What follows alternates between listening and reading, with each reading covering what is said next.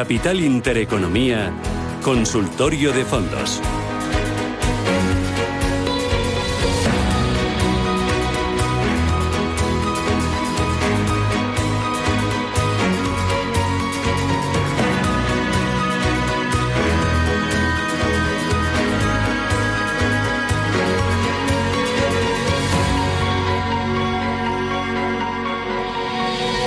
24 minutos, llegamos a las 11 de la mañana. Esto es Radio Intereconomía. Recuerden que a partir de las 11 viene Elena Fraile con un especial inmobiliario hasta la 1 de la tarde. Hoy eh, bueno, muchos contenidos, invitados de primera línea para tomarle el pulso al sector inmobiliario, para hablar de los fondos Next Generation, para hablar de expectativas, para hablar de rentabilidades, de oportunidades y también de los flujos de capital que están llegando a cada uno de los segmentos del inmobiliario, al logístico, al residencial, al hotelero, al de oficinas. Vamos a hablar de, oportunidades, de rentabilidades y expectativas.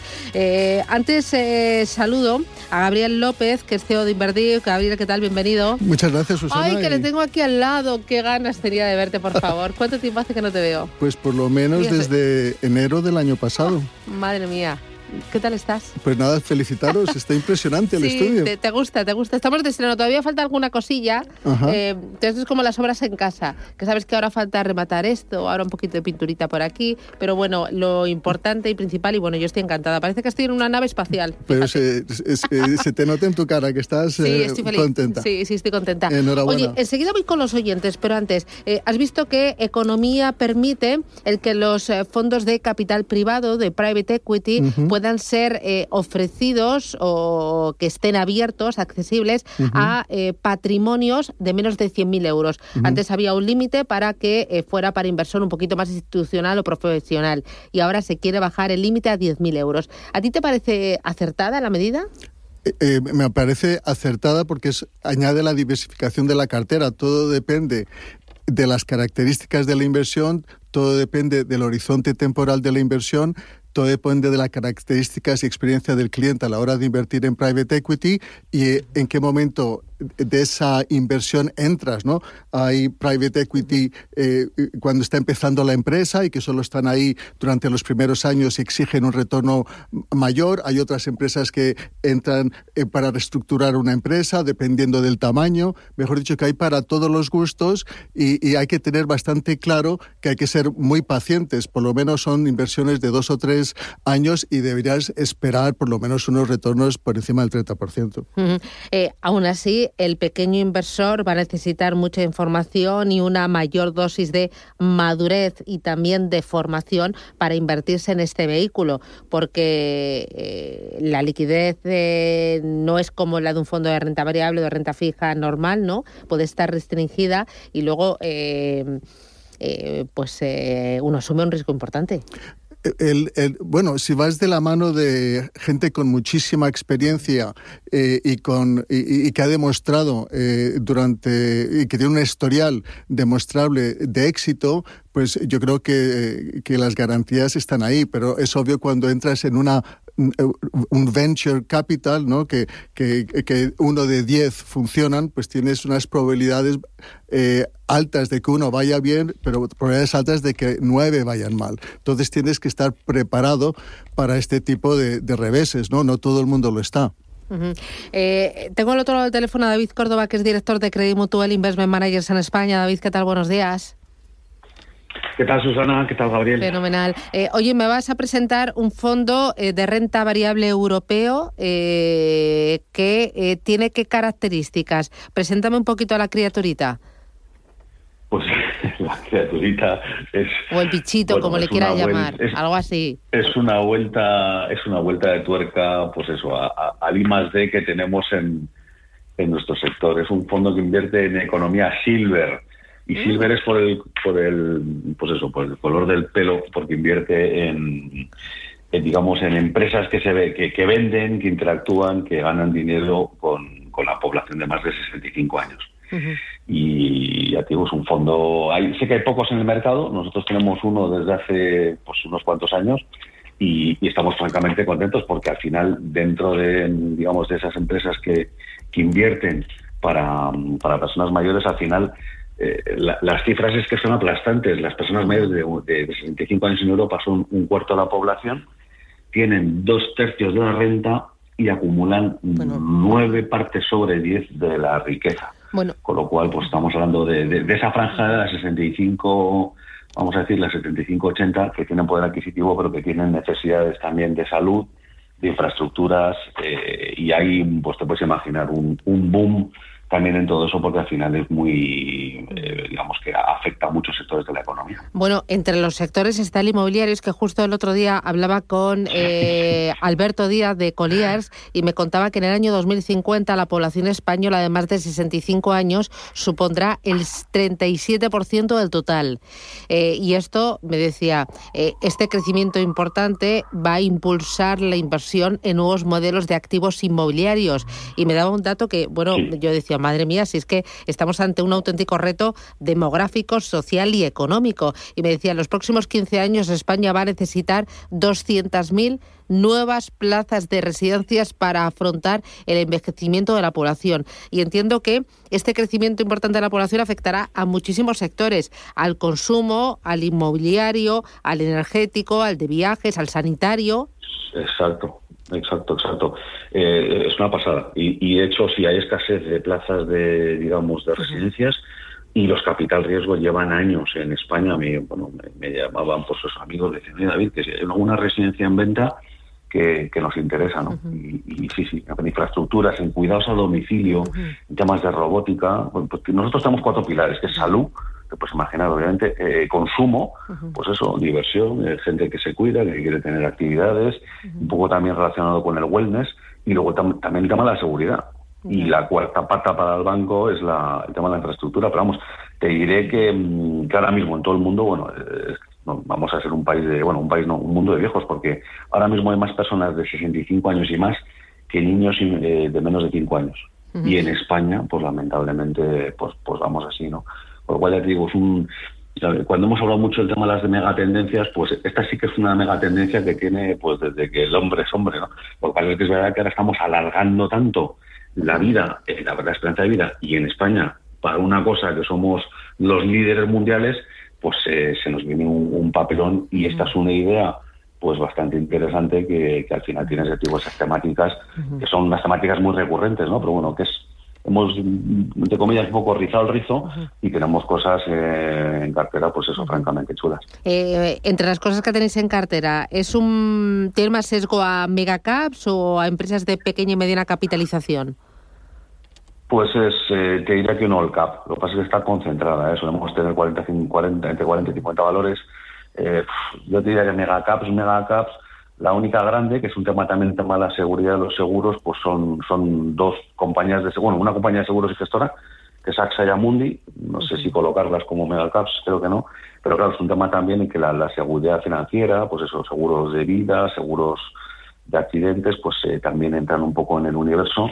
Eh, y tenemos también empresas de software, ¿no? Que te permiten, son, son líderes en Europa y, y, en Alemania, pues que te centralizan todo el expediente médico, consiguen tener unos ahorros eh, bestiales, audífonos, mm, domótica, Sonfy, que yo hasta hace dos días no la conocía, pues la domótica en casa, y luego de residencias de ancianos, por ejemplo, tenemos Orpea, que cada vez se van, si coges el coche por España, cada vez más, ves más residencias de Orpea, ¿no? Con lo cual es un poco esa, esa, esa temática, eh, pero tenemos pues, Grifols, AstraZeneca, esa puede ser una muestra, una grande.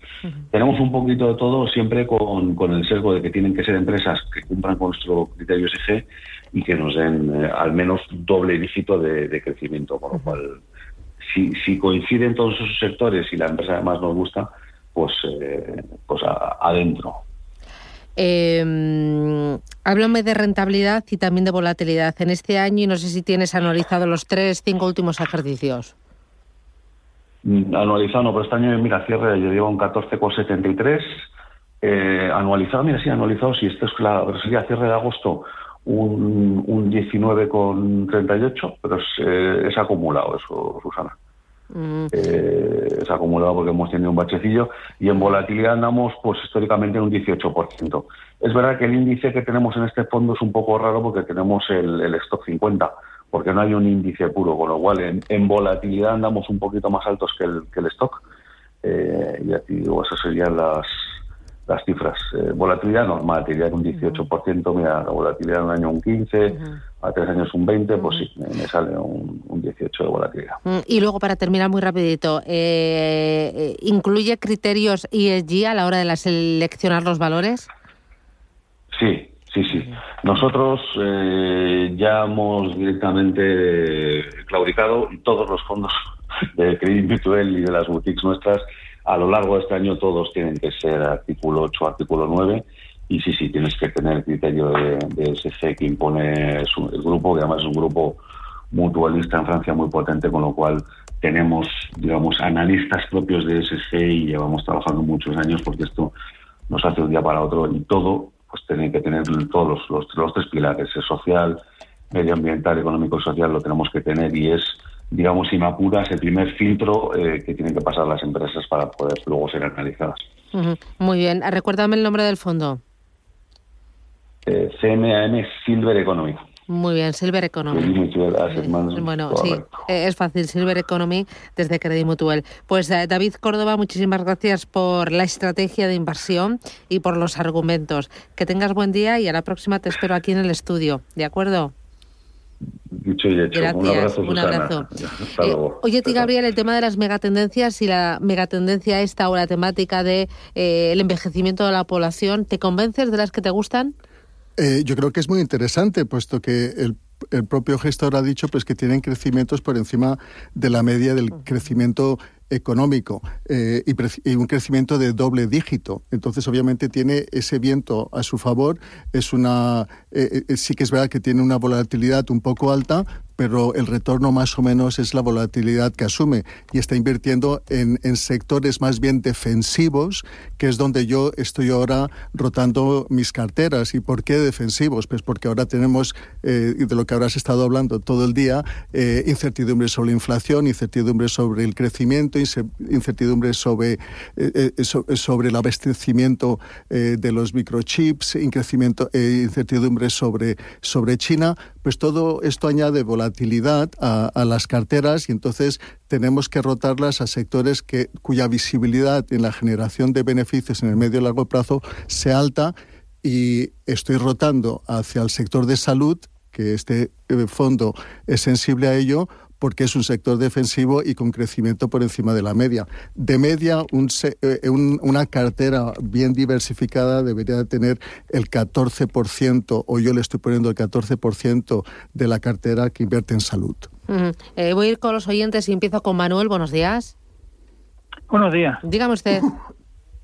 Pues mire, tengo un fondo cartera naranja 90 en INGDD a ver qué le pasaría al analista este fondo o si él cree que hay alguno de los que tiene ING mejor que este. Muy bien. Pues gracias, muy amable. Muchas gracias. ¿Qué dices? Bueno, yo creo que los fondos de ING eh, lo que replican son los índices, ¿no? Y entonces eh, le debería de estar yendo bien al, al, cliente porque si hay algo que ha ido bien es el SP500 y el índice eh, europeo. Eh, otra cosa es lo que puede empezar a pasar a partir de ahora, ¿no? Eh, em, eh, y, debido a esta incertidumbre de la cual he estado hablando.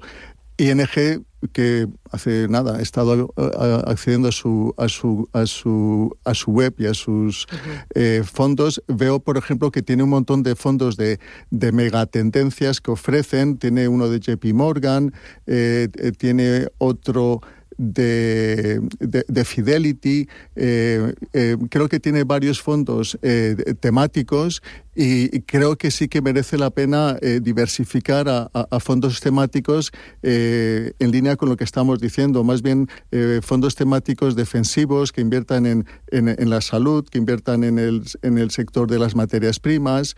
creo que también tiene uno ahí ahí es donde yo eh, diversificaría un poco mi cartera, pero es una buena inversión. Voy con el siguiente de los oyentes. Me has dicho el nombre. Antonio, buenos días. Antonio, buenos días. Se nos ha ido. Ay, con las ganas que tenía yo. Eh, oye, antes que hablábamos de fondos de private equity y la posibilidad de que a partir de ahora los ahorradores puedan invertir desde 10.000 euros, ¿hay alguno en el mercado que digas merece la pena, me gusta? ¿Qué tendría que tener ese fondo de private equity? Eh, yo creo que eh, hay varios eh, excelentes casas extranjeras aquí en España especializadas en private equity, pero sí que es verdad que son muy profesionales y no tienes acceso sencillo a ellos, es más bien para profesionales. Sí que hay unos fondos que están disponibles y que, y que cotizan, ¿no? creo que hay uno de y, que, que, está dando un retorno más o menos por encima del 7% anualizado. Eh, yo creo que, ahí es más o menos donde yo recomendaría. Pero eh, casas especializadas en, private equity hay muchas, eh, pero sí que hay que ir de la mano del profesional. Muy bien. Voy con Antonio. Buenos días. Sí, buenos días. Gracias. Dígame usted. Gracias a ustedes por todo y a todo el equipo. A usted. Pues mire usted, quería preguntarle al, al, señor qué me, de, que me, que me decía de el me han ofrecido del Banco Bilbao Vizcaya un fondo que se llama Banco Bilbao, o sea, Asesor Majesté Quality, mejores ideas. Vale. Y FI. Quería saber que quiero saber, a ver, qué me, que me, que me que, quería saber que me que me aconseja de este fondo que me ha ofrecido el Banco Bilbao y que y tiene y qué y qué riesgo tiene y qué rentabilidad y qué tratamiento de impuestos tiene con la Hacienda. Pues nada, se lo contamos, gracias. Muchísimas gracias. A usted, Antonio. Sí, por el teléfono, por la radio mejor, gracias. Por, internet. Vale, no le colgamos, gracias. Eh, bueno, tengo aquí un pequeño listado de los fondos, eh, digamos, de referencia del BBVA. Eh, y, y este fondo de mejores ideas está más o menos a mitad de camino eh, entre el, más rentable y el más conocido, que es el de tecnología y desarrollo de sostenibilidad, también tiene uno muy bueno de megatendencias de, en materias primas que está funcionando muy bien y este pues ha dado un retorno este año del 10% y en cinco años, que es una buena referencia, del 9%. Es probable pues, que tenga un riesgo eh, alto eh, en el sentido de que, de que si veo que hay eh, en un año ha subido un 26%, pero de media, si tiene esta volatilidad, del, del, de, si tiene un retorno del 9 o del 10, debería tener una volatilidad más o menos del 11 o del 12. Entonces yo no sé si esta volatilidad es acorde al cliente. Si él ve que de repente el fondo empieza a retroceder 1, 2 o 3%, si se va a preocupar. Si es el caso que se va a preocupar, entonces no es el adecuado. Pero sí que es un fondo eh, que invierte en excelentes empresas. ¿no? Y después, eh, obviamente, eh, si lo mantiene y lo cambia por otro fondo, pues es traspasable y, y, si, y si lo vende, pues obviamente va a tener que generar plusvalías y pagar por ellas. Vale. Eh, ¿Me podrías decir un fondo de inversión que tenga sesgo Alemania y que tenga sesgo al sector salud? ¿Hay algo por ahí? Te lo digo porque hoy leí un informe que decía que el sector salud en Alemania va a crecer a un ritmo del 5% anual y resulta que Alemania es eh, el tercer mayor mercado del mundo de servicios de salud y productos médicos. Su presupuesto equivale al 11% de su PIB. Bueno, te puedo dar los fondos de salud que estoy recomendando. ¿Cuáles? Dame un par de ellos. Tanto de de ver exactamente lo de Alemania, el, de, el Candriam Oncology, el Candriam Biotechnology y el BlackRock eh, World eh, Healthcare. Esos son los que me gustan. La ponderación en Alemania, complicado. Bueno, de todas formas, eh, búscate algo para Alemania para la próxima semana, ¿de acuerdo? De acuerdo. Gabriel López, desde Inverdif, un placer. Muchísimas gracias por venir a los estudios, por compartir, eres de los primeritos, ¿eh? gracias y hasta pronto. Un abrazo. Cuídate. Y señores, les dejo. Empieza con IDE Inmobiliario en esa edición especial.